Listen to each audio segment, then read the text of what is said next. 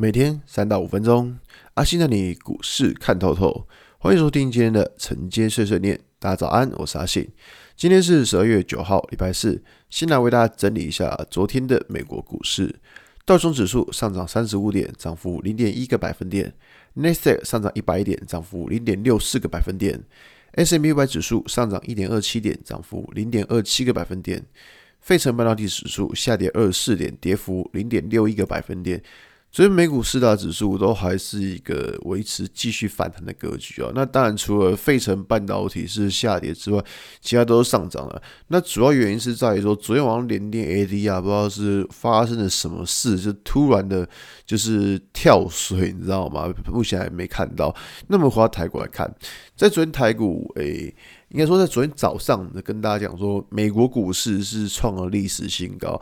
那当然，对于昨天的台股，也不会说太预设立场，说是它会开高走高，还是开高走低。那在昨天的广播有跟大家提到，就是说会去看一下盘中均价线。像我觉得这条线就是蛮重要，就是你要知道说，在盘中你会观察什么样的指标。像昨天我们可以看到，就是指数它。跌到盘中均价线的下方之后，它就是开始一路的、一路的往下滑。所以说，其实以这种状况来说，昨天的费城半导体指数很强，但是可以发现台积电却没有跟上。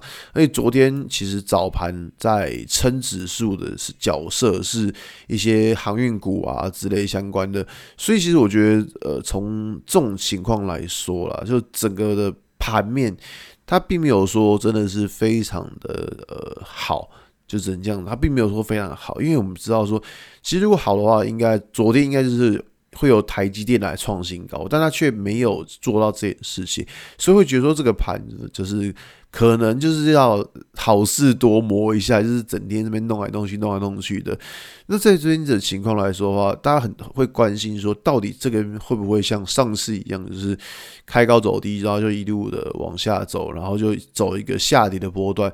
其实说真的，这件事情没有人知道，你也不知道说在这边到底是会继续往上走，还是会就是回档做回档的整理的情况还不知道。但我们可以知道一件事情，就是说上一次。在指数下跌之前呢，是跌破了五日均线，所以说其实在这边的一个操作想法就是说，五日均线到底守不守得住股价？如果五日均线还能够守得住的话，其实对于这个盘就觉得还好。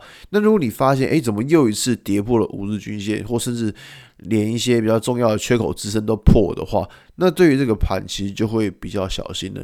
总之呢，就是呃，我觉得说在这边的操作。